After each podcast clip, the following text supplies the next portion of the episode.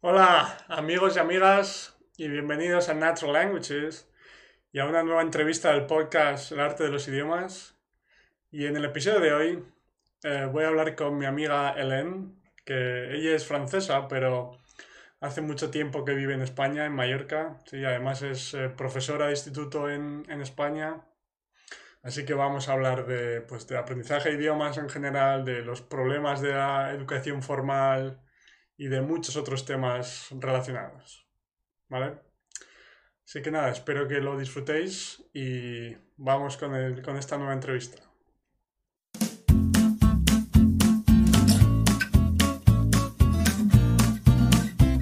Hola, Helen, y bienvenida al podcast. Hola, muchas gracias por invitarme, Álvaro. un, placer tenerte, Helen.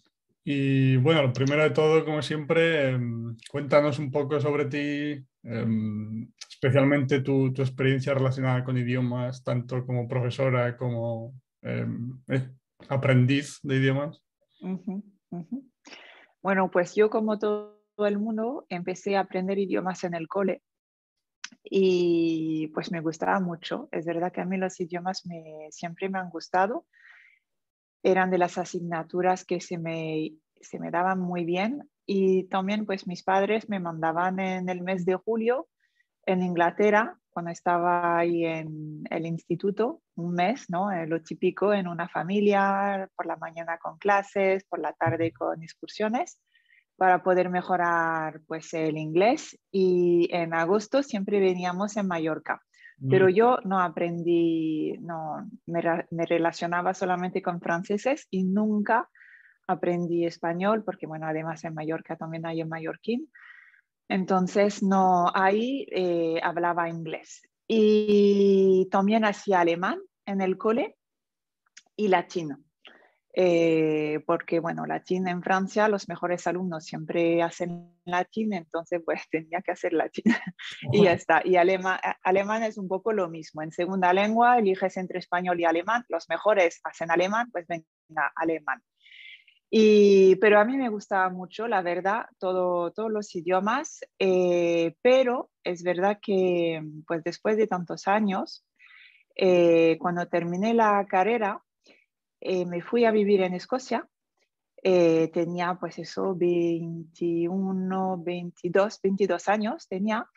Y me fui a vivir en Escocia y a pesar de haber tenido estancias ahí en el extranjero a menudo, pues me, no lo mismo cuando vas ahí un mes, que estás a medias en una familia, pero luego todo el día estás en un grupo con, pues eso, con adolescentes de tu edad y esas cosas pues ahí estaba compartiendo piso con un chico inglés, estaba toda mi vida, además estaba en un pueblo perdido de, Escocia, a 40 minutos de Glasgow, que me encantó, yo lo, lo elegí a propósito, pero ahí es que no podía hablar, era, eh, no podía sostener una conversación durante mucho tiempo y sobre todo, pues no podía profundizar o dar un poco más de ¿sabes? De matiz a lo que quería decir. Era cosas pues muy básicas, frases muy cortas.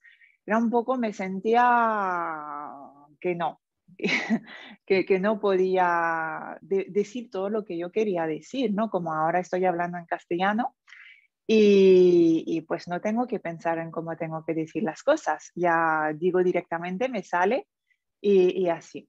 Y también, pues al mismo tiempo de irme a vivir a Escocia, conocí a un chico en Mallorca y entonces, pues eh, lo que hacemos por amor, ¿no? Entonces, pues todos los días me puse a estudiar un poco de castellano, de español. Me había comprado un libro de gramática, un libro de vocabulario, un libro de conjugación de verbos. Y venga, cada día un poquito. Creo que al, al mes lo dejé todo porque pues era lo mismo. Cada, cada noche me conectaba en, esta, en este tiempo, era MSN Messenger, no, no había Zoom, no había, eran los primeros, las primeras videollamadas ¿no? que hacíamos.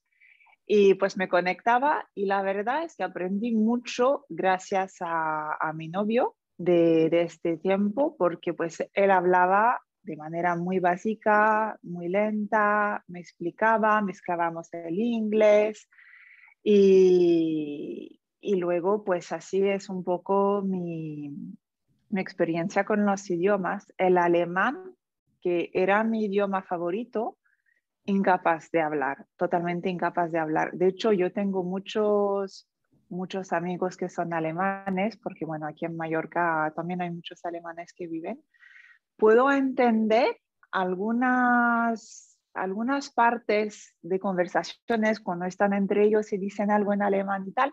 Más o menos sé por dónde va la conversación, pero exactamente lo que dicen no lo entiendo. Y eso era, el alemán era mi mejor idioma, porque me encanta la gramática alemana.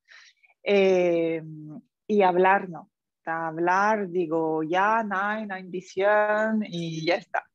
Adiós. No, no hablo más. Y latín, bueno, por supuesto, latín, menos hablar.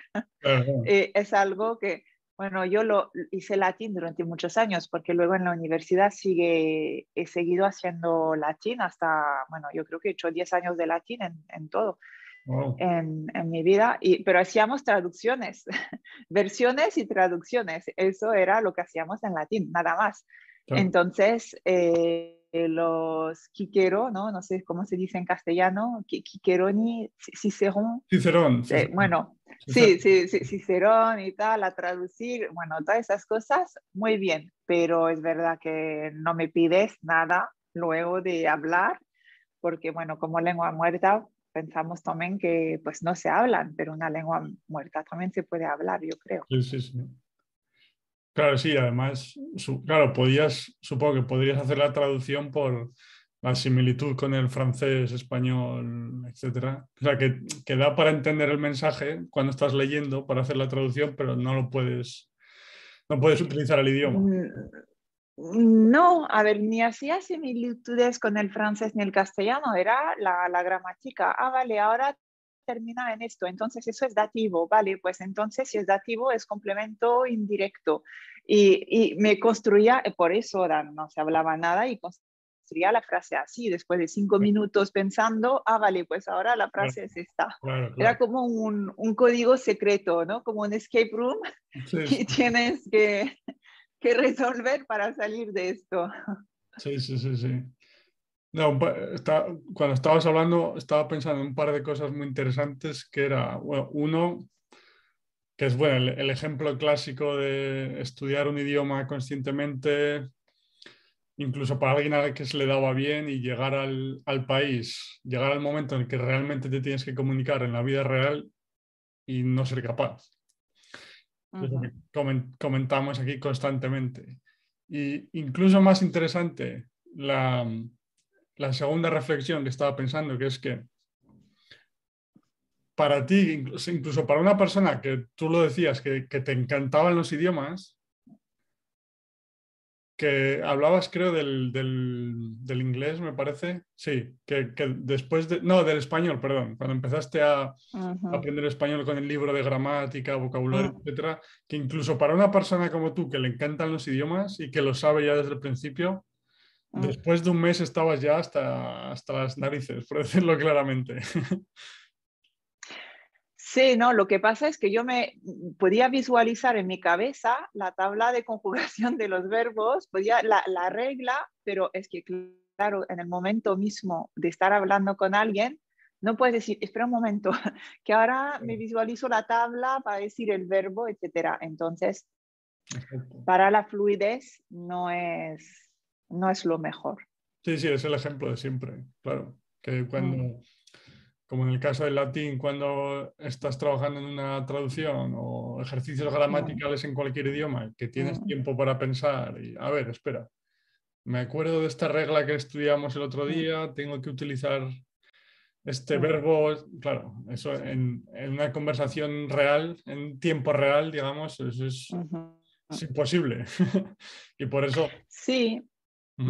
Es, exacto, porque al final este, nos representamos el idioma a base de reglas gramaticales y lista de vocabulario, pero es que el idioma es algo vivo, entonces eh, no necesitamos saber todas esas reglas eh, para poder comunicar. los niños pequeños pues saben hablar, pueden decir frases y mucha gente ¿no? que no es profe de idiomas o lingüista sabe perfectamente comunicar y hablar y no sabe la regla gramatical que hay detrás de lo que acaban de decir. Entonces, es, es, la manera en la que nos representamos, luego creamos una representación en nuestro cerebro de ese idioma. Entonces, cuando vamos hacia pues, reglas gramaticales y listas de vocabulario y tal, es cuando pues eh, vamos a buscar ahí. Espera, en el cajón del presente, vale, y luego los verbos de la primera conjugación, tal. entonces, en, en vivo es imposible, no es algo que te sirve para poder comunicar de verdad. Son conocimientos sobre el idioma. Claro, sí, sí, que son dos procesos completamente diferentes. Mm, y, como eh, decimos siempre que es, es por eso que cuando seguro que todo el mundo o le ha pasado a él o ella o lo ha visto en otras personas que cuando, cuando una persona, o sea, que muchas veces pasa cuando una persona intenta hablar en un idioma extranjero que ha aprendido de esa forma, tiene, tiene ese discurso como, como dubitativo, con muchas pausas, em, em, porque está intentando acceder a ese conocimiento consciente. Y es también al que le haya pasado, que es a todos, cuando intentas comunicarte de esa forma, seguro que te ha pasado a ti también, Helen, que después de media hora tu cabeza, o sea, es que te explota la cabeza de, porque es, un trabajo mental de estar pensando constantemente. Sí, ya de, por sí concentrarse para entender lo que te dice el otro requiere como un doble esfuerzo, pero si además mientras está hablando tú estás intentando pensar en, vale, ahora ha utilizado el presente, mm. ahora es que es imposible, no, no. Claro, además es que aprendes a prestar atención a la forma y eso mm. Eh, en lugar del mensaje, que es lo más importante. Claro. Exacto, exacto. Y como, como profesora, ¿cuál ha sido tu, tu, experiencia o siempre, siempre has enseñado con, con, input comprensible, con historias o empezaste... No, no, no. no. no, yo yo creo que empecé como todo el mundo, ¿no? Eh, pues estudié, yo estudié filología francesa porque me, me, iba a dedicar a ser profe de francés, de lengua y literatura en Francia, franceses. Eh, lo, lo, hice en el ISO francés durante, durante cuatro años, pero es verdad que luego me especialicé con, con tres másters en didáctica de los idiomas, prilingüismo, bueno, todas esas cosas, porque, porque claro, cuando, cuando luego empecé a enseñar francés como lengua extranjera, eh, pues me di cuenta que algo no estaba bien. que algo, todavía no sabía el qué, pero notaba una frustración. Entonces dije, venga, pues me voy a apuntar a un máster. Y, y pensé, después de este máster ya lo sabré todo. Entonces eh, hice ese máster y bueno, pues me ha confortado en algunas cosas, otras cosas que decía, eso es totalmente inútil, no me sirve de nada, bueno, un poco lo que son las carreras universitarias, ¿no? Muy poca, mucha teoría, nada práctico.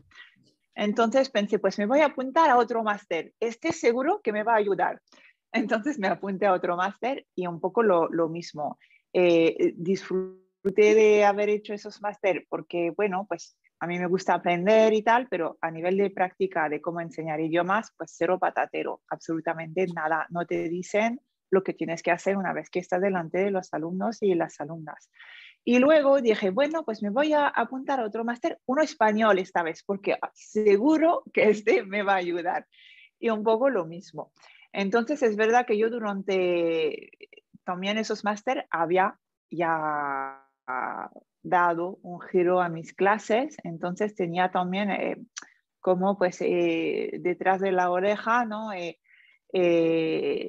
esa intuición de que no, hay algo que estamos haciendo en clase que no funciona, porque cada vez que sales del cuadro del ejercicio o de la actividad, los alumnos y las alumnas pues están perdidos, no saben hablar, Yo me acuerdo, decía eh, buenos días por la mañana y me decían buenas noches.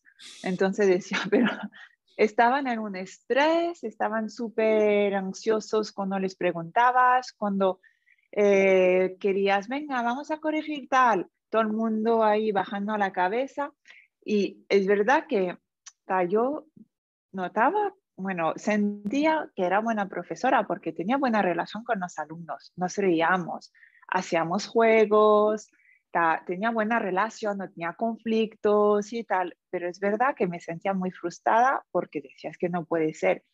Acabamos de hacer esto y dos semanas después pues todavía no lo saben utilizar y tal. toda esa fluidez o esa interacción espontánea era imposible, imposible. Era el ejercicio ahí delante y si te sales del ejercicio, pues eh, adiós, ya no hay nadie.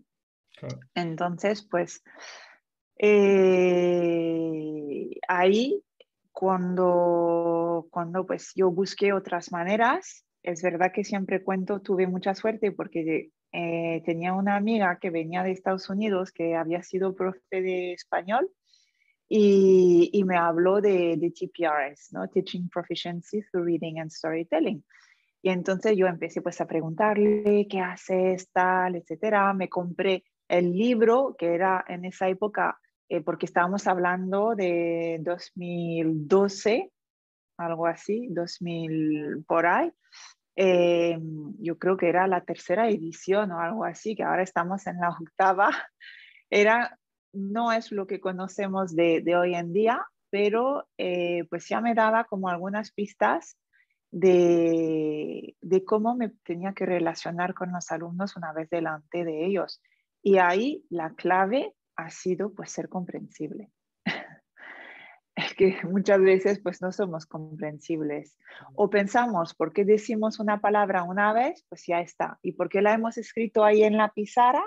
Hemos dicho, bueno, pues eso significa mesa, que ya está, que está hecho el trabajo y no es nada así. Nuestro cerebro no funciona así, la enseñanza de idiomas no funciona así y el error más grande que podemos hacer es considerar la enseñanza de un idioma como cualquier otra asignatura que sea pues conocimiento sobre el idioma, venga, eh, memoriza lista de vocabulario, memoriza eh, regla gramática, le hacemos el examen, aprobado y ahora le tachamos y pasamos a otra cosa, porque eso eh, no es enseñar un idioma, eso es enseñar lingüística. Y yo creo que, bueno, al menos en mi caso, que yo soy mm, profe en, en, colegios, ¿no? En, en, la ESO, en España, que son pues adolescentes, eh, pues eso, no están en filología inglesa, filología francesa, nuestros alumnos están en el cole. El propósito de introducir una lengua extranjera dentro del currículum es hacer unos ciudadanos eh, plurilingüistas que sepan en diferentes competencias comunicar sobre su entorno cotidiano. No les estamos diciendo que nos hagan un discurso de no sé qué o que nos expliquen pues por qué se tiene que usar el dativo. No, no. Entonces eso para mí es el error más grande. Sí, sí, no. Increíble, increíble. Sí, es que sea, cuando hablabas de que no es como en otras asignaturas, estaba pensando que incluso si analizamos las otras asignaturas, no creo que sea la mejor forma de enseñar tampoco. Pero bueno, eso da para, da para, siete, podcasts diferentes también. ¿Qué decir? No, no, voy a entrar ahí porque... Mm. Pero bueno, entiendo, entiendo lo que te refieres. Claro, y si es que o sea, podemos hablar de mil cosas diferentes, pero al final es que es tan sencillo como que si, si, si estás entendiendo el mensaje, estás aprendiendo el idioma. O sea, si, si tú me estás hablando en francés, yo soy el alumno, me estás hablando en francés y yo entiendo lo que estás diciendo, estoy aprendiendo, ya está. Luego, por supuesto, hay mil cosas que tenemos que entender, como que el hecho de que me estés entendiendo no quiere decir que tú vayas a ser capaz de, de comunicar de la misma forma inmediatamente. Como decías tú, de pones una palabra en la pizarra y ya te piensas que la tienen que recordar inmediatamente. No, no funciona así. No, no sé si afortunada o desafortunadamente, pero no funciona así. Pero, no, pero claro, pues es interesante que, o sea, sí, sí, dime, dime, prueba. Ahora te pregunto. Sí, no, es que además eh, todo eso, pues eh, nosotros lo estudiamos en la universidad. Es que eso es lo peor. Es que eh, eso de eh, adquirimos cuando entendemos un mensaje, bueno, es de, es de ¿no? Que lo vemos, pero lo vemos a nivel teórico, bueno, pues hay esta teoría de tal de Krashen, hay esta teoría de tal de Chomsky, hay esto de tal, pero en ningún momento es eso. Lo vemos como conocimiento sobre la adquisición de idiomas, pero nunca vemos, vale, pues qué pinta tiene esto una vez que estoy delante de los alumnos yo creo que también en la formación del profesorado, no solamente en la enseñanza de idiomas, pues hay un problema muy grande también que hay que cambiar ese concepto de, eh, porque vale muy bien, porque a mí me gusta estudiar. Yo soy, digo, yo creo que iré toda mi vida en el cole, como alumna o como profe, pero eso no significa que las cosas están bien y y hay que cambiar muchas cosas, como, como has dicho, ¿no? En la formación del profesorado, eh, cosas muchísimo más eh, bajadas a la tierra de qué implicación eso tiene en la práctica docente, las teorías. Porque no, no es que nos inventamos nada o es porque, ah, bueno, yo he observado, he observado esto, entonces significa que es universal. No, es que detrás hay unas evidencias científicas que resbalan todo esto. El problema es que nosotros no hemos sabido hacer el puente, bueno, digo nosotros, eh, refiriéndonos a los profes, no hemos sabido muchas veces hacer el, puente entre pues, esas evidencias científicas y luego pues, la práctica docente una vez que estamos frente al alumnado. Y es ese puente pues, que tenemos un poquito pues, tú con tu podcast y lo que estás haciendo es un mensaje también que tenemos que, que divulgar, ¿no? Y aparte de eso, pues, eh, ¿cómo es un, y se va a hacer referencia a, tu página, ¿no? Natural Language, es la manera más natural de poder adquirir, de poder aprender un idioma, porque nuestro cerebro está hecho así. Todos los cerebros están hechos para adquirir un idioma, no para aprender un idioma. Entonces, eh, es la forma más natural y como es una forma natural, es algo que nos va a procurar más placer, tanto para los alumnos, tanto para los profesores. Es que es como, es, un win-win, ¿no? De los dos lados ganamos. Y, por eso pues tenemos que salir un poquito de ese condicionamiento que hemos tenido de, pues, de nuestra carrera universitaria o de nuestra experiencia como alumnos y alumnas, porque yo al principio, pues eso, he reproducido lo que había conocido. Pensaba que lo hacía mejor, porque hacía un montón de juegos y de PowerPoint con apariciones, venga, ahora aparece algo, luego desaparece y tal. Era la reina para las terminaciones de los verbos, ¿sabes? Hacía aparecer, desaparecer y tal. Hacía mil PowerPoints, mil juegos, mil cosas. Entonces, por eso yo tenía esa sensación de que era buena profe porque le dedicaba mucho tiempo. Pero es que cuando hacemos, dedicamos nuestros esfuerzos hacia estrategias que funcionan de verdad, todo está mucho más fluido y todo es menos trabajo, tanto para el profe como para el alumnado. Claro, claro. Sí, sí, totalmente, totalmente. Sí, es que o sea, al final lo que lo repito constantemente y no me cansaré, que es que lo que, lo que hablamos de, que aprendemos, adquirimos, mejor dicho, un idioma mm. cuando entendemos el mensaje, es que no, aparte de la evidencia científica que comentabas, es que es la forma en la que todos aprendimos nuestra lengua materna. Y es un proceso que funciona siempre, siempre, no, no, no, nos estamos inventando aquí nada extraño nosotros, nada. Es, Pero, y otro apunte interesante que estaba pensando es que, mm, claro, tú comentabas que siempre te han gustado los idiomas, que te gustaba estudiar, etc. Pero yo, en mi caso personal, me acuerdo que en colegio, instituto, etcétera, nunca me llamaron la atención especialmente los idiomas, porque se basaban, o sea, las clases de idiomas se basaban en lo que comentabas, estudiar, memorizar, etcétera. Nunca me han llamado, nunca me llamaron la atención, nunca se me daban especialmente bien, o sea, tampoco mal, pero bueno, mm. mitad del camino, digamos. Y ahora tengo clarísimo que es una de las mayores pasiones de mi vida, de las cosas que más me gustan.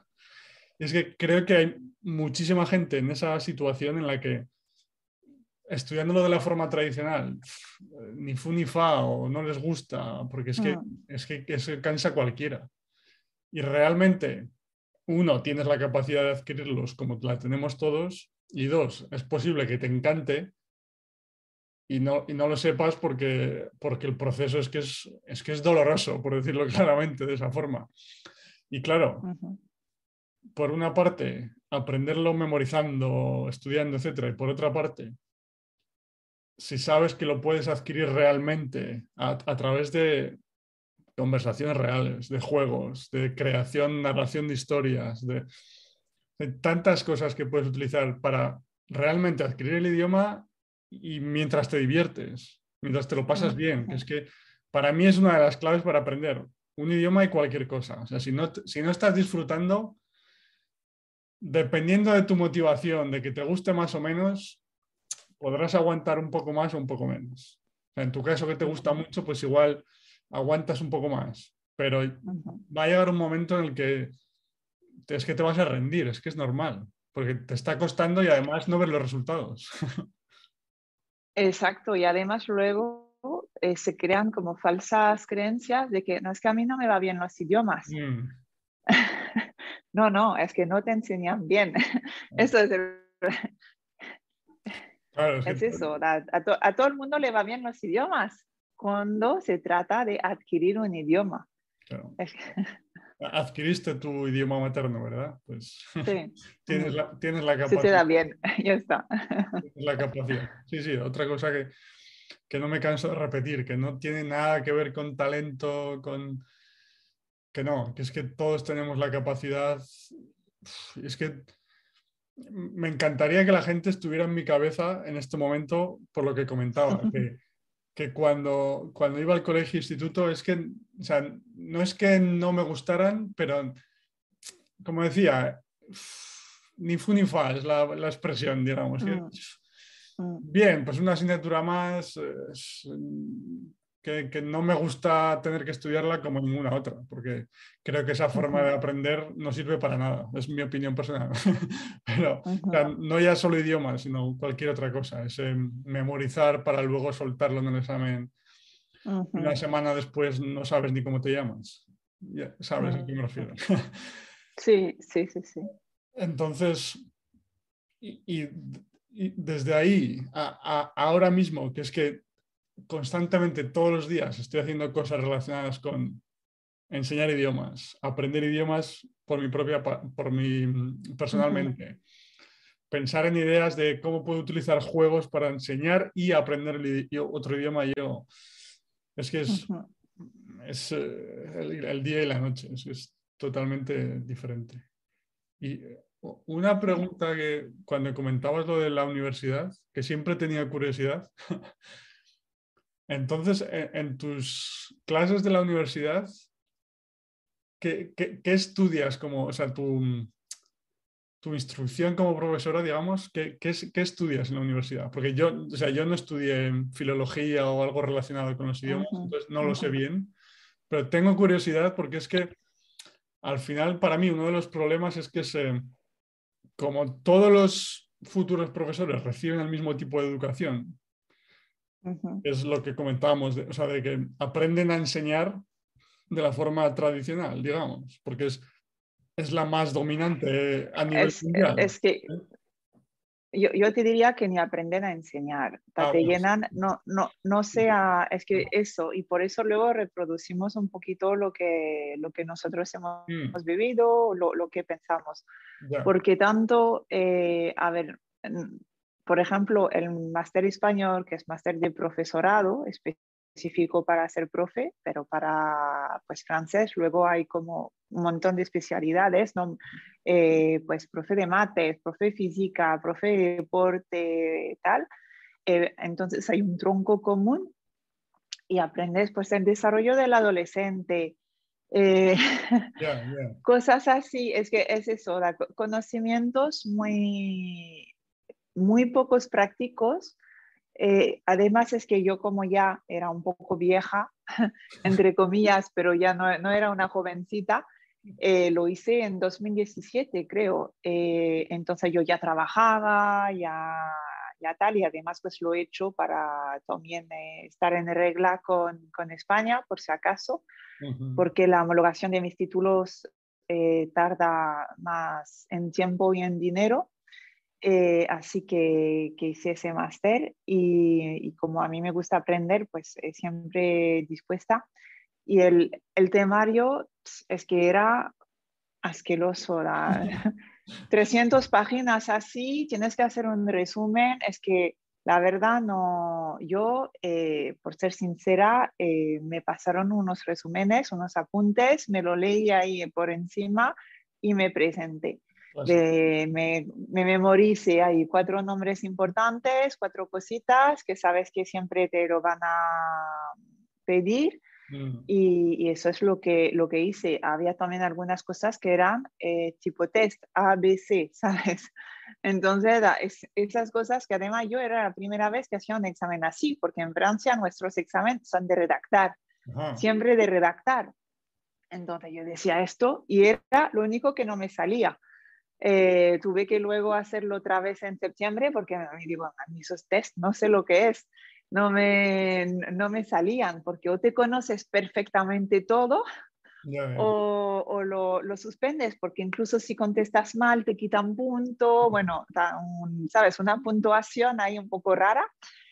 Y y es que es eso, no te, no, no te enseñan a enseñar, te sueltan eso, teorías, de, bueno, el desarrollo del adolescente, vale, muy bien. Eh, ahora tiene hormonas, ahora se piensa eso, que todo el mundo lo mira, ahora eh, está muy consciente de su cuerpo, vale, pero entonces yo, en la vida real, fuera del libro, ¿cómo se traduce eso? Mm. Entonces, tengo un alumno que es así, ¿yo qué hago con este niño? Entonces, muchas veces lo que hacemos es, pues, un poco por sentido común o como nosotros, mm, desde nuestra experiencia, quizá lo que nos hubiera gustado o eh, lo que nos parece más justo, pero desde el desconocimiento total de realmente si lo estamos haciendo bien o si lo estamos haciendo mal o tal. Es un poco, pues eso, vas... Y es así. Eh, la verdad es que es así. Hay hay cosas, asignaturas que son muy interesantes y tal, pero realmente lo que es la práctica eh, es cero, te digo, yo los, los tres, cero, cero, cero. Ya, ya entiendo. Sí, sí, que al final tú llegas a, las clases como profesora sin saber cómo enseñar y un poco por tu experiencia previa como alumna, lo que viste como mm. alumna, también lo que, un poco lo que puedas preguntar a los profesores que ya, que ya están en el colegio, lo que veas, al final acabas replicando lo que hacen todos, un poco, que es, en el caso de los idiomas, digamos, pues enseñar con reglas gramaticales, memorizar vocabulario, etc. Entonces, como que se, el círculo vicioso que nunca para, digamos. Sí, y a veces ¿sabes? Oyes eh, cosas como innovación o tal, o venga, vamos a hacer, por ejemplo, yo veo mucho eh, libretas interactivas. Ah, vale, qué bien y tal. Entonces, para poner la terminación de, de, los verbos, vamos a hacer una flor, ¿vale? Y alrededor los pétalos van a hacer la, la terminación, qué bien y tal. Entonces, eh, son cosas que dice, vale, pues en vez de hacerlo ahí en vertical lo has hecho en una forma, entonces la forma es diferente, pero el fondo es exactamente lo mismo. Entonces, por eso también a veces, pues, vale, es muy visual. Para un niño, un adolescente, a lo mejor, pues es más atractivo el formato flor en vez de formato pues así lineal y en rojo pones eh, la terminación, ¿no? Que era un poquito tradicionalmente, pero es que al final es lo mismo. Es que en el fondo estás haciendo exactamente lo mismo. Entonces, es complicado también no dejarse engañar por lo que se llama innovación o pensamos nosotros que estamos innovando porque hacemos algo pues más visual, venga un poco de purpurina por aquí, de unicornio por allá, y, pero en el fondo haces exactamente lo mismo. Ya, Sí, sí, sí, entiendo. cambias la forma, pero no el fondo. Sí, sí. Sí. Pero eso es también, o sea, yo lo, digo muchas veces, yo constantemente critico la, mm, la enseñanza formal, digamos, pero siempre distingo que no, o sea, critico el, sistema educativo, no los profesores, porque sé que, o sea, porque yo tengo familiares que han sido profesores y que son profesores del sistema educativo formal, digamos, y sé que al final es que es complicado salirse un poco de la norma porque es que primero, tu experiencia cuando tú fuiste alumno o alumna está basada en eso, gramática, vocabulario, etc. Después, en la carrera, en la universidad no te enseñan nada diferente. Llegas, llegas al mundo, a, la escuela a trabajar y al final, primero enseñas de la forma en la que ves un poco que es la misma hay ciertas innovaciones, como dices, en la forma, pero el fondo continúa siendo el mismo. Entonces, es como un círculo vicioso, eh, que es, difícil salir porque tampoco estás expuesto a teorías alternativas o ideas diferentes. Eh, sí, es que yo siempre digo, antes era una incompetente inconsciente. es que, claro, cuando no sabes que existe otra cosa, el que no eres consciente de lo que haces. Y, piensas que te reflexionas sobre tu práctica y tal, pero como no sabes, sabes, estás ahí en tu casita, en tus paredes que te has construido de venga a la universidad, mi experiencia como alumna, lo que yo creo y veo que está bien, venga atrás, lo que voy a intentar innovar, pero estás ahí en tu casita y, y realmente pues eso, eres un, a ver, incompetente, inconsciente, yo lo digo para mí porque sé que lo era, de verdad, lo era. No era consciente de que era incompetente. Luego, cuando vi que no funcionaba, me, me volví en una incompetente consciente. ya me di cuenta. Digo, aquí no, aquí hay algo. Poco a poco. Sí, sí, sí. Y luego, y, y luego me di cuenta que era una, una competente eh, consciente. Es decir, que, vale, ya he dado un giro con TPRS, con CI, input comprensible y tal, pero soy consciente de todo lo que me queda por hacer también, porque no es un, cambio que es de un día al otro y pues el lunes llego a mi clase, abro la puerta y todo fantástico. Hay una curva también de aprendizaje, de evolución eh, yo siempre digo, hay una fase de luna de miel que cuando lo conoces, al principio es todo maravilloso y tal, y luego hay lo que llamo pues la, la línea de progresión que vas teniendo como dudas y va, ¿no? Eh, como montañas rusas, un poquito de, de verdad estar haciendo bien. ¿Por qué? Porque no tienes referentes a tu lado para poder comprobar, muchas veces para intercambiar lo que, lo que estás haciendo en, clase. te gustaría ¿no? poder tener también un feedback de una persona que habla el mismo idioma que tú en términos de, metodología de, enseñanza. Y, pues eso, pues eh, te das cuenta que eso, te, te queda mucho camino por hacer y luego pues eh, poco a poco pues eres una competente inconsciente, ya no tienes que pensar en cómo tienes que hacer las cosas y todo, y ya es natural y, y haces pues eres comprensible de manera natural porque lo has practicado también durante pues muchos años, mucho tiempo, ya no tienes que pensar en, vale, ahora voy a hablar despacito, ahora voy a hacer esto, ahora voy a hacer esto. Es algo que tienes integrado en ti, en tu práctica docente te sabe natural, ¿no? Sí, sí. Mm. Y ahora enseñas siempre, o sea, 100% del tiempo con eh, input compatible tipo es. Sí. Además es que este año está siendo todo un reto porque, claro, yo ya llevo muchos años ¿no? con, todo esto. Eh, sí, ya, casi 10 años, ¿no? Con, con ese esa manera de enfocada a adquirir un idioma. Y con ese tiempo he tenido tiempo de implementar, mejorar, tener mi sistema y tal. Y este año estoy en un cole nuevo. Eh, no tengo proyector, no hay internet, no hay ordenadores, no, no hay tablet.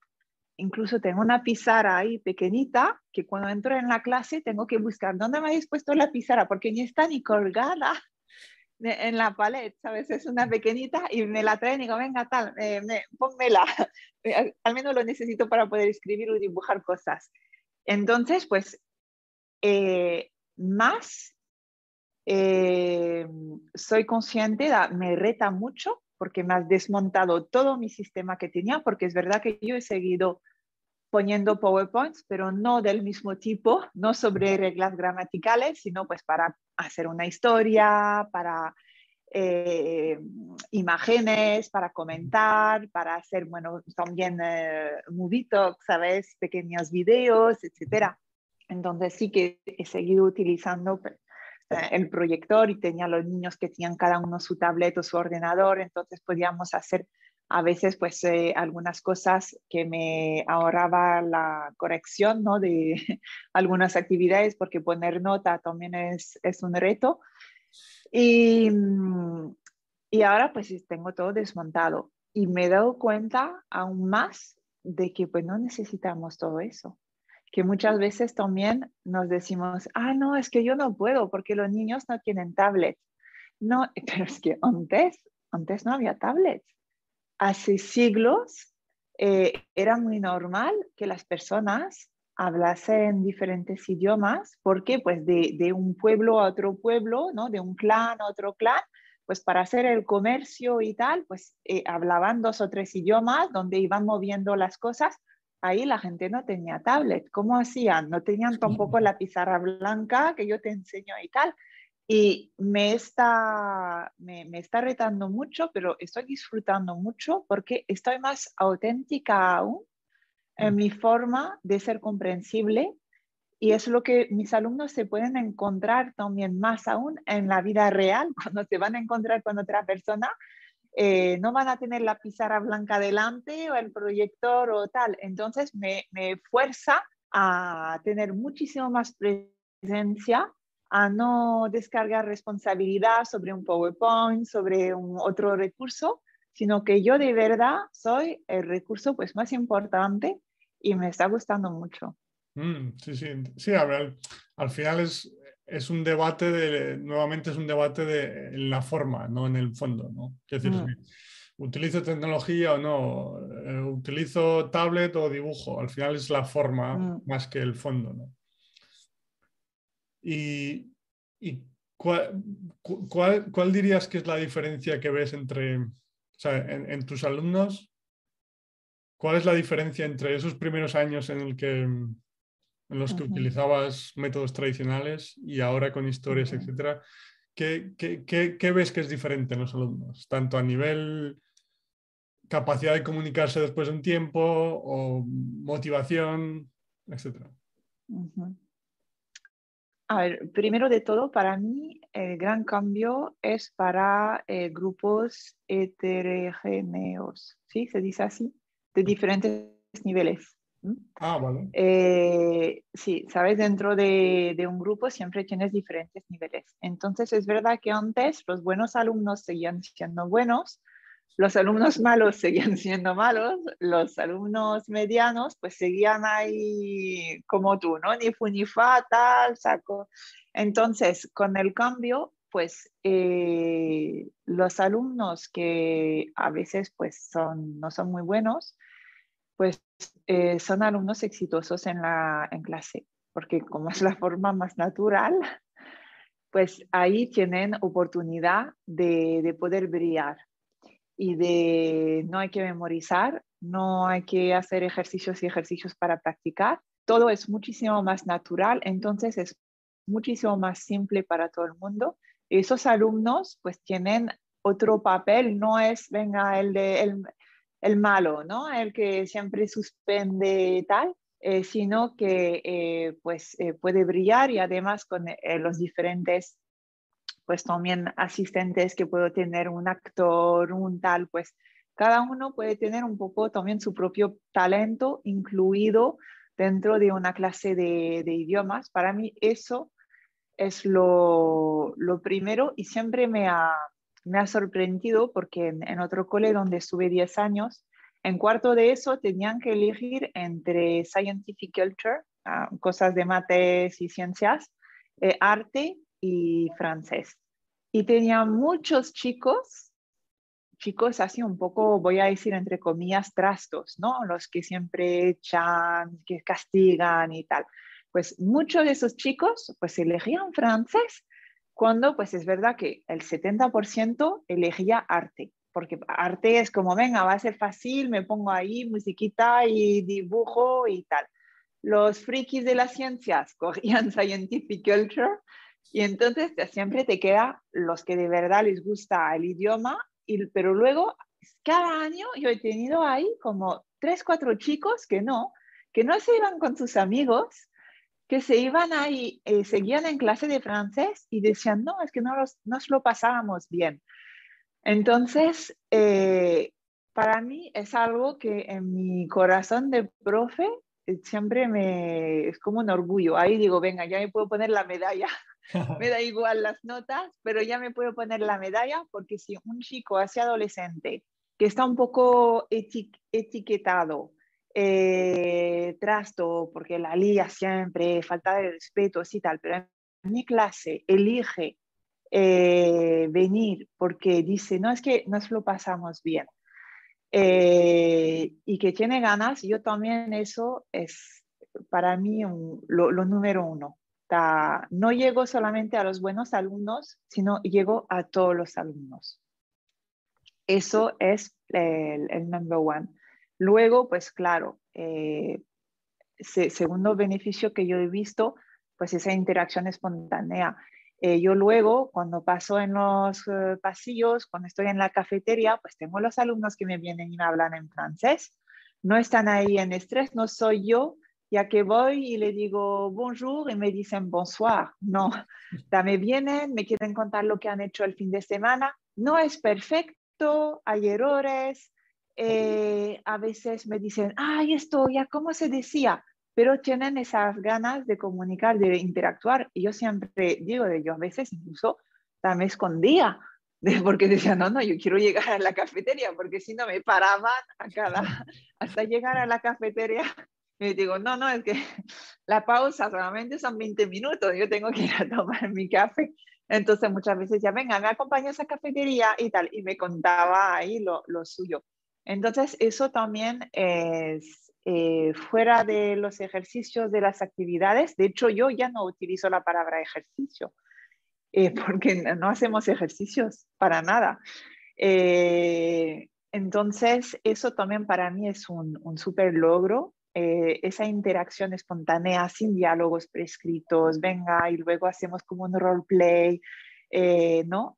vienen ellos por sí solos y luego el tercero, eh, para decir ahí un último, es que yo me lo paso aún mejor. Yo disfruto de la gramática. Cuando hay un alumno que me pregunta cómo se hace el pase composé, que quiere tener toda la regla, yo me rasco las manos y me digo, tú eres de lo mío. Venga, que te explico todo. Estoy contenta. Pero es verdad que disfruto muchísimo más ahora de las clases. Tengo menos trabajo a pesar de no usar libro de texto, porque claro, antes me pasaba la vida a complementar el libro de texto con juegos, con cosas, a ver qué puedo inventarme ahora para trabajar esto.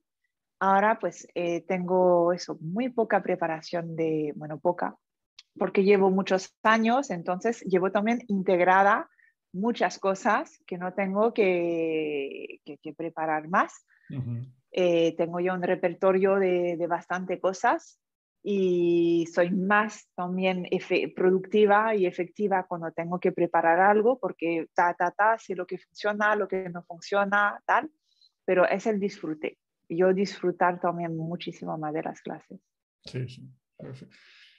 Fíjate la, diferencia en la actitud de, de los alumnos. Es que mm. Nuevamente estaba pensando, ya, es que me voy a otro tema, que eh, el, tema, educativo en general, que da para siete podcasts o 700 más, mm. porque es que, claro, lo que tú llamas buenos alumnos, que bueno, que todos le llamamos así, ¿no? Al final está, basado en una forma de aprender que desde mi punto de vista para mí no tiene ningún sentido. incluso, incluso para esos que se les da bien, pero bueno, esto es otro, otro, otra discusión, otro debate, como decía. Mm, pero es que, es que, o sea, hay alumnos que esa forma tradicional se les da mejor, les gusta más, a otros que les gusta menos, y esos son los malos alumnos que decimos, pero es que en una clase en la que estás disfrutando, en la que estás, estás creando una historia y estás hablando de cosas que, les interesan por su edad, por, como adolescentes, es, que, es que todos van a estar interesados y es que es normal. Es que bueno, me, entran ganas de hablar del sistema educativo, pero no, no. no, voy, a entrar en profundidad. Haremos una segunda parte. Claro, claro, claro. Es que, es que todos esos malos alumnos, entre comillas, Mm. Es que hay tantas formas de, hacerles disfrutar, de hacerles aprender de otra forma, sin, ese estrés, esa tensión, sin, las notas incluso. Mm. O sea, yo soy totalmente revolucionario en el sentido de que las notas para mí no tienen ningún sentido, pero bueno, como decía, es otro debate. Mm. pero, pero nada, muy interesante porque es que Nada, es increíble. Mm. Y, pasando a tu lado de aprendiz, digamos, ¿algún idioma que estás aprendiendo ahora o, que quieres aprender? A ver, eh, e, estaba, estaba con, el, con el mallorquín, catalán, oficialmente. Eh, pero eh, pues te, te, voy a contar, no he hecho nada. Es decir, no he, hecho, no he ido a ninguna clase, lo único que he hecho es ponerme la radio en, el coche, en, en Mallorquín, escuchando. Ya cuando estoy en el coche, pues me pongo y escucho las entrevistas, las cosas, etc. Eh, luego, es verdad que en casa pues tengo suerte porque pues mi marido es mallorquín y ah, con nuestros hijos pues habla mallorquín, entonces tengo también ese input comprensible.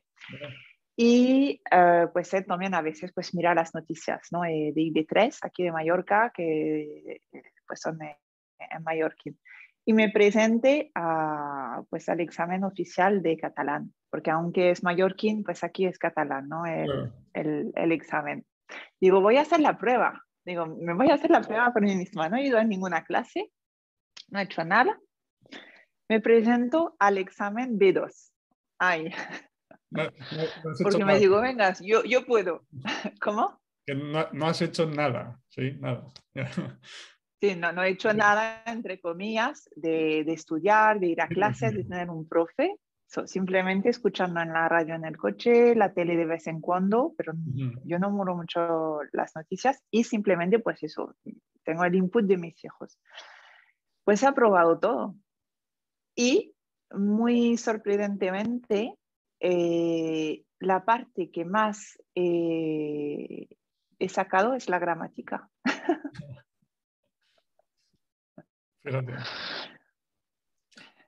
Porque, eh, claro, era la, parte gramática, era, bueno, era fácil. Era como también un poco tipo test. Tenías un texto y tenías que rellenar tal, lo típico. Y yo simplemente haciendo un poco mi intuición, ¿no? ¿Qué me suena mejor? sin pensar, porque no sé nada de gramática. ¿Qué me suena mejor? Y tac, tac, tac, tac, tac, he elegido haciendo que me suena mejor. Y ya está. Entonces, este ha sido mi, mi último experimento. Interesante. el gesto de las comillas con lo de que no has hecho nada. Sí. Eh, claro, o sea, me parece mm. interesante la expresión porque es, o sea, tenemos esa sensación de que no has hecho nada, Pero bueno, realmente lo que has hecho de escuchar la radio, tu marido, tus hijos, realmente mm. estás exponiéndote al idioma que es lo que realmente necesitas para aprenderlo. Mm, mm. Y, de ahí la muestra en el examen es, interesante, es interesante. Estaba a punto de, ponerme al C1, pero he dicho, no, el C1 es chungo. Algo ah, porque presentarme así de turista es que ni había ni mirado el examen. ¿Qué era el examen? Por decirte, fui de verdad, digo, voy a hacer la prueba para ver. Ya, ya. pues al final, pues, eh, si te expones durante más tiempo al idioma, pues lo harás perfectamente, sin problema. Sí es que incluso para esa parte de gramática, es que es increíble, porque es como esa, creo que Krashen le llama como esa sensación, de corrección, puede ser, como que sin necesidad de estudiar la gramática conscientemente, desarrollas esa, como esa intuición, sensación, sí. intuición, sensación de corrección, mm. como de, esta, con lo que decías, esta me suena mejor. no sabes la regla realmente, pero te suena mejor. Sí. Es que, no, me canso de decirlo. La, diferencia entre aprender el idioma conscientemente y adquirirlo de forma natural es que en resultados, en motivación, muy interesante. Mm. ¿Y alemán no, no, lo has intentado retomar? O... Eh, ¿Cómo no tengo esos amigos eh, que hablan mucho, tengo unos cuantos, es verdad que tengo ganas de, retomarlo, pero eh, tengo ganas de, ir un poquito más allá eh, con, el catalán, es verdad, y el inglés también. ¿Y tus tu plan en ese sentido, que es, o sea, ¿tienes algún plan en el sentido de mm, para seguir mejorando lo que quieres hacer es, pues no sé, escuchar programas, podcast, lo que sea, durante dos horas al día? ¿O, cuál es tu... No, honestamente... ¿Cómo, lo encaras, digamos? No, a ver, lo, del inglés es porque, pues claro, durante 11 años yo trabajé en coles internacionales, entonces mi día a día estaba en inglés. y, no quiero perder. Aunque no, no pierdes, ¿sabes? Luego pues te repones otra vez y tal, pero es verdad que quiero seguir ahí un poco en, en esto, en ese ambiente. Entonces no es que me tenga ningún plan. Yo es verdad que generalmente cuando un libro está escrito en inglés, lo leo en inglés, si está escrito en francés por un autor francés, pues lo leo en francés. Si está pues eso en catalán, pues lo voy a leer en catalán y tal. Intento siempre leer la versión original y no la traducción, porque al final lo que estamos leyendo en otro idioma pues es, es la traducción. Y luego pues eso, un poco pues eh, las series, te pones las series en, versión original, lo mismo. En esto yo no tengo, no tengo ningún plan marcado porque quiero disfrutar, no tengo, no tengo ningún examen que pasar, no tengo que hacerlo para el trabajo, no tengo prisa. Lo hago para, mantener y, y, ya está. Así que simplemente es eso. Luego, pues el, catalán, pues a la en la tele, pues a veces, pues eso, miramos en IB3, pues la, alguna, alguna peli que está ahí en, catalán. Eh, pues puedo leer, puedo, haciendo la vida, mi vida cotidiana, pues lo, que surja en, estos idiomas, pero mantenerles presentes en, mi vida. Sí, sí, no, cuando, cuando hablaba de plan, como ya te puedes imaginar, no me refiero a, un examen en mente. un plan de estudio. Claro, claro, sino simplemente te apetece mejorar el catalán en inglés, pues piensas en, no sé, en ver más series en inglés o, en, o ver más o leer más en inglés de lo que lo haces normalmente porque, porque tienes ese objetivo, ¿no? De seguir mejorando. A eso me refiero, más que nada. A ver, luego siempre llega también eh, la preguntar el debate, ¿cuándo es que podemos decir que hemos adquirido un idioma, ¿no? ¿Hasta qué punto ya está? Ya, ya he terminado, súper, ¿no? Entonces, yo es verdad que considero que, que bien, lo, pero quiero, quiero poder pues mantener eh, ese buen nivel y simplemente pues es eso. Bueno. Sí, no, sí, al final. Quiero decir, sí, o sea, lo que, lo que necesitamos para seguir mejorando es seguir exponiéndonos al idioma, la parte de input comprensible. Eso es lo más importante. Pero sí, me refiero que, no sé, igual, antes de pensar que quieres mantener el inglés, por ejemplo, o sea, tu exposición al inglés se basa en, pues lo que decías, libros en versión original cuando te interesa un libro que está en versión original en inglés, algunas series, etc. Mientras que si desde el momento en el que piensas que quieres mejorarlo un poco o mantenerlo, pues igual empiezas a ver más series en inglés o, o, haces intercambios de idiomas. A ver, ¿entiendes? Sí, no, lo que pasa es que el inglés lo quiero mantener también sobre todo porque como estoy en la tesis doctoral, eh, he dicho, a mí me gusta mucho estudiar. Claro, lo veo, lo veo. Eh, la, la, la, escribo en inglés. Mm. Entonces, claro, para poder yo desarrollar bien mi escritura, mi writing, tengo que recibir ese input. Eh, así que por eso quiero mantener, para no, no, no, perder el nivel que tengo, para poder escribir y sobre todo, pues lo que me pasa por las tesis doctorales, ¿no? leo mucho en inglés, mucha investigación en inglés. Y eso me permite pues también adquirir ese vocabulario específico mm. al vez escribir una, una investigación en, en, inglés. Claro, son más libros o más contenido centrado en, en, los temas de los que va tu tesis doctoral para, sí, para al final adquirir nuevas palabras, como decías, y ser capaz de expresarte mejor en ese campo específico cuando tengas que escribirlo. Ya, ya, entiendo.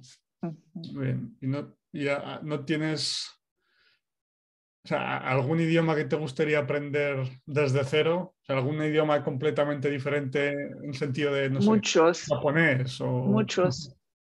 No, no, no. Me gustaría, eh, me, gusta, me gustaría aprender el húngaro. Oh. Porque mi abuela era húngara. Y, pero vino a Francia cuando era muy, muy pequeñita, cuando tenía cinco años vino a Francia, entonces es verdad que ella lo, lo perdió y nunca ha hablado, a, porque en este momento, a la época de, de mis abuelos, era a principios de los, del siglo XX, entonces, eh, para integrarse tenías que no hablar el idioma de tu país, tenías que solamente hablar, ¿sabes? Era un poco también esas creencias. Entonces, pues ella no, no, no, lo habló absolutamente para nada y luego, pues mi, mi abuelo era francés, entonces, pues solamente se, se, se, hablaba francés. De hecho, no tenía nada de acento para haber venido muy pequeñita en Francia. Y luego me gustaría también aprender el sánscrito que no tiene nada que ver. Pero también lo había empezado en la universidad, pero yo como siempre me apunto a mil cosas, pero luego no puedo. Y, y me lo, no me lo aceptaron en, en, la universidad porque, bueno, dentro de mis cosas ah, tuve que quitarlo de, de, de, en medio porque no me dejaban. Había empezado con el sánscrito. Son cosas que sí. Interesante, interesante. Sí, me pregunto si hay, si hay contenido de input comprensible para sánscrito ahora mismo. Porque, no, creo. Porque húngaro sí que hay. Bueno, de hecho, la, en, en, el podcast en inglés tuve a Botón, el último episodio. Sí, Botón, sí.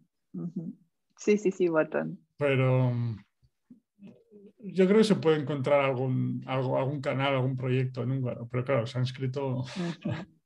Ahí no, complicado. No, no. Claro, y sí. Si, si, cuando si empiezas a aprender un idioma desde cero, o sea, dos idiomas tan diferentes entre sí y con el francés, español, etcétera, como húngaro y sánscrito, ¿qué, ¿qué, harías lo primero? ¿Cuál sería tu primer movimiento? Eh, ¿Buscar un profesor que supiera sobre input comprensible o qué harías? Sí, Yo creo que para un, para un garo, sánscrito, no. Sánscrito es verdad que no, no está dentro de, de, mis prioridades porque ya tengo muchas cosas, pero un garo, por ejemplo, sí. Yo me buscaría un botón, un, un profe que enseña así, porque sé que no, no me va a suponer ningún trabajo, ningún esfuerzo, que va a ser luego el momento de la clase, es el momento en, en el que voy a, a, disfrutar, en el que va a trabajar mi cerebro de verdad en el sentido de eficiencia y eficaces, sí, eh, sí, eficacia. eficaz, ¿cómo es? Sí, de eficacia. Eh, sería lo, lo primero que, que, hago para también sentirme más en confianza y creo que luego pues supongo algunas lecturas, ¿no?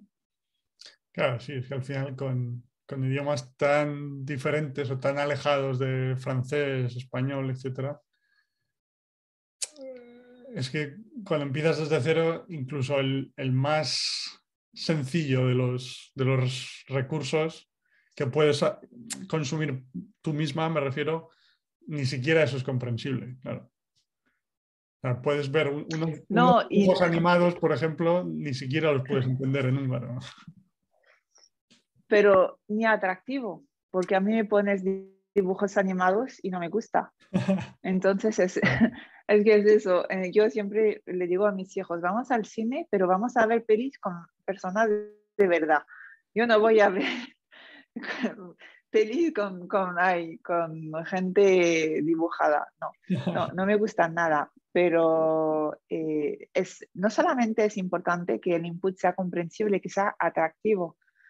Entonces yo sé que con un profe automáticamente pues vamos a hablar, vamos a intercambiar, vamos a hacer cosas, va a ser más atractivo que, que ponerme pues venga o dibujos o incluso una serie que a mí me gusta mucho y que he visto mil veces, ¿no? Sé que hay al principio pues eh, sobre todo cuando no tenemos nivel es importante tener ese acompañamiento por parte de una persona que sabe enseñar Claro, eh, enfocándose a la adquisición. claro, porque va, va a modificar su forma de hablar, va a utilizar gestos, imágenes para ayudarte a la comprensión, claro.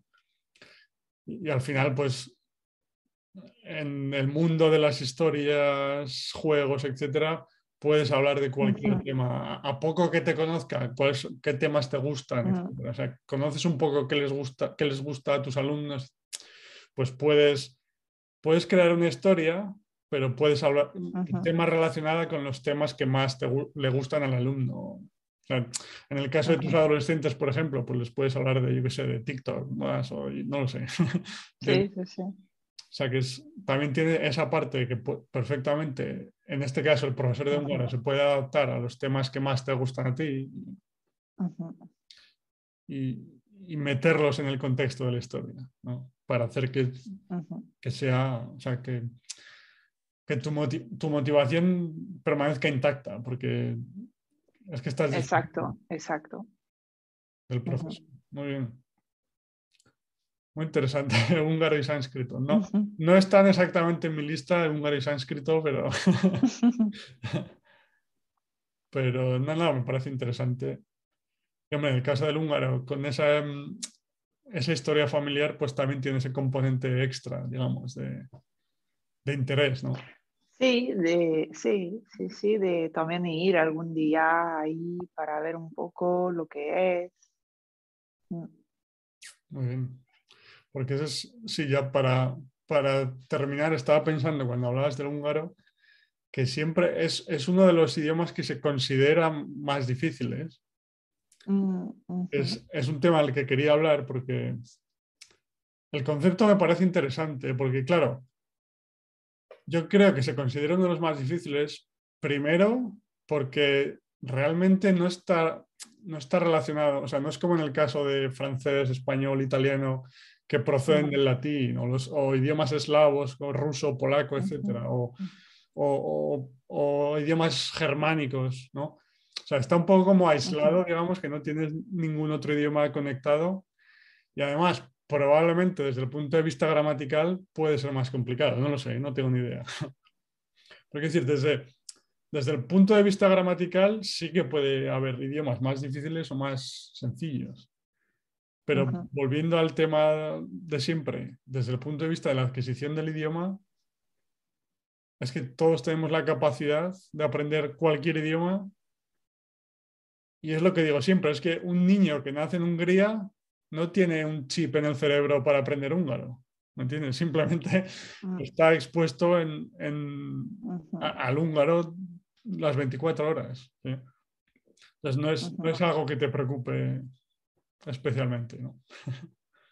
No, no, porque sé que eso, enseñando, pues enfocándose en la adquisición de idiomas, no hay nada difícil o, o, fácil. Y también dentro de un mismo idioma, muchas veces empezamos con el presente y el pasado, pues muchísimo más tarde, porque el pasado es difícil. Ah, porque es difícil. Sí, a, un niño, a un bebé le dice, ¿está gustado? Sí, está bueno, ya, ya utilizas, ¿no? Entonces, ¿por qué lo vamos a...? No, no, eso toca dentro de cuatro semanas. ¿Me quieres decir algo? Pero no, no. Sí, sí, sí. O yo, sí, o tú intentando forzar para que no hables utilizando el pasado cuando naturalmente pues te sale. son, lo, lo, de complejo y lo de fácil también es un concepto que, sí tenemos que cambiar. Claro, no, por eso. Hombre, está basado en la forma tradicional, nuevamente. O sea, como la, idea de, claro, voy a hablar en presente porque es más fácil, desde un punto de vista consciente, claro. Pero al final, como dices, cuando utilizas el idioma de forma natural, pues a veces hablas en presente, otras veces en pasado, pero bueno. Y, pero no, es que creo que es importante porque muchas veces o sea, aunque entendamos cómo se, cómo se adquieren realmente los idiomas, todavía veo a mucha gente que tiene esa idea de este idioma es más difícil. Este, o sea, que, como es una conversación que, que se utiliza mucho, ¿no? Y claro, yo creo que de forma consciente o subconsciente, mucha gente a la que le gustaría aprender, pues, o sea, estoy hablando en el contexto de una persona de España o de Francia, le gustaría aprender pues el japonés o el sánscrito que dices tú, o hindi, no sé.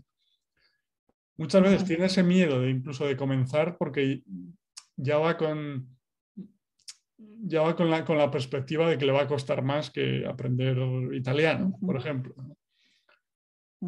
Entonces, creo que es importante también desmontar un mito más este en ese caso porque hay tanta gente que le encantaría aprender japonés o mandarín o el idioma que sea y por un poco por ese miedo a la dificultad que pueda encontrarse, pues ni siquiera empieza, ¿no? Ni siquiera lo intenta. Sí, sí, totalmente. Muy bien, Alen, pues nada, un placer. Muchas gracias. gracias a ti. Conversación excelente.